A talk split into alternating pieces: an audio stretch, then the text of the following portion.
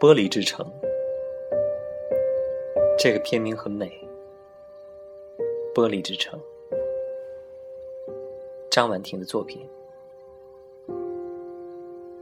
通俗意义上的文艺片，只是拍的精致而温情，像深夜读给自己听的一段轻轻的诗歌。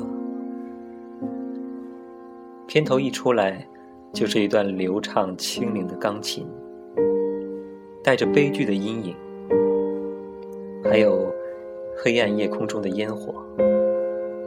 这是两个清新的情节，所以耐心的看了下去。有些情节感觉很熟悉，好像心底隐藏的一些往事。因为相似，因而翻涌，而被轻易的打动了。港生深爱着韵文，年少情怀，纯真的，又带着一点点轻率，似乎是轻易的别离。再次邂逅时，已是中年，彼此难以割舍的罪恶和快乐，直到彼此在一场车祸中相拥而死。他们给自己的孩子都取了康桥的中文名字，这是他们年轻的时候想去的地方。韵文和港生同居的时候，两个人的容颜都已沧桑。玉文痛苦的问港生：“我们该怎么办？”港生说：“这是我们无法控制的。这个世间有许多我们无法控制的事情。”再次听到《Try to Remember》经典的老歌，是自己曾经抄在笔记本上的。那时。在校园里，电影里放这首歌的时候，是韵文去监狱看望港生，他带了唱片和阿司匹林给他，港生送给他的鲜艳玫瑰，养在清水中，每天一片阿司匹林，在他离开他的时候。港生离开香港去巴黎的时候，给韵文一只石膏做的手。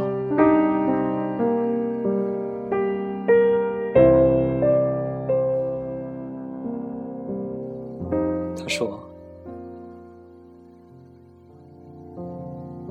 我手上的爱情线、生命线和事业线，都是你的名字拼成的。”韵文应该无憾，一生拥有一句这样美丽的情话，是被一个男人这样的深爱过。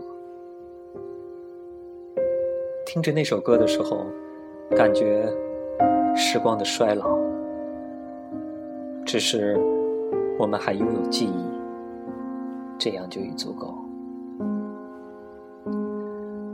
港生在巴黎过着艰难的生活，韵文想去看他。努力的挣钱，存够钱，才可以打三分钟的电话给港生。他在那儿无奈的说：“港生，你别不说话呀，你不说话是浪费钱。”凄楚的声音，无奈的生活，这是他们无法控制的爱情。下着漫天飞雪的巴黎街头，电话亭里终于空荡荡的，只留下了雪花的声音。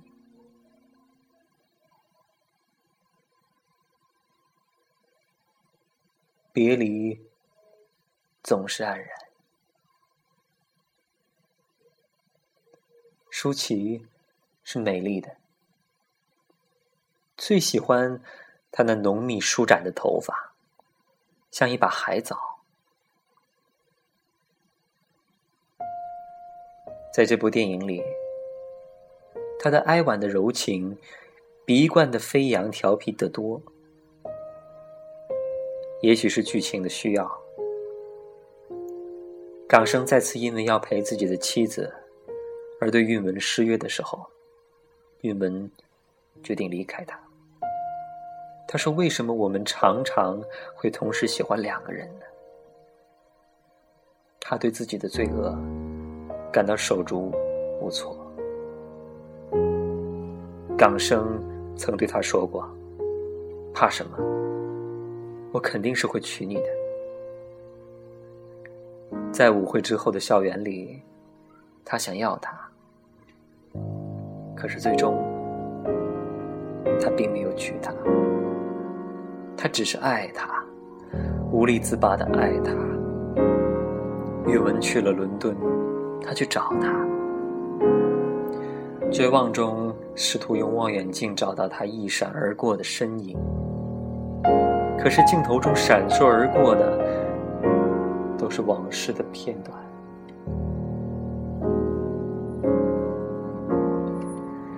韵文年少的容颜，在夜色中像一朵鲜艳的玫瑰。韵文在风雨中扑向他的怀抱，以一种飞蛾扑火的姿势，最终扑向死亡。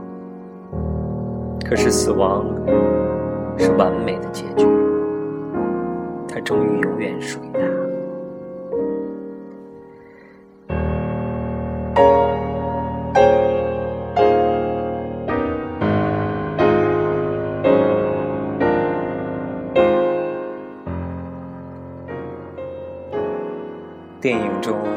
有那么多的音乐，钢琴。柔情的旋律如水滴般清澈，还有满目灿烂绚丽的烟火，在黑暗寂寞的夜空中，爱情是一场偶遇的烟火。有人能够看到，有些人一辈子平淡，在钢筋水泥的城市里，在玻璃之城。没有人有太多机会看到烟火。漫画作者欧阳应奇有一组关于焰火的漫画。他说：“这个城市的人突然看到一场耀眼的焰火，可是并没有什么节目，所以他们相信这只是一场幻觉。”欧阳也是香港人。